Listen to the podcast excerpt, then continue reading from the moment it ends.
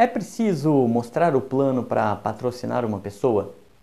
Essa é a pergunta da Mariana, de São Paulo.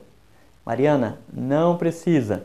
Você consegue patrocinar pessoas sem mostrar o plano de compensação da sua empresa.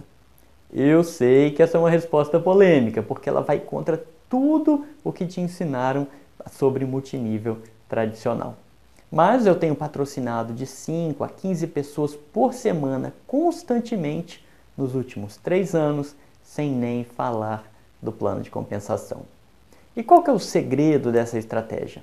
É fazer com que o meu prospect receba uma determinada informação antes do meu contato com ele.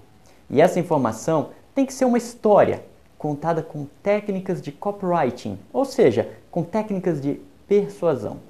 E para fazer isso, você precisa de um sistema de recrutamento inteligente que tenha esse tipo de história para ser contada, ok?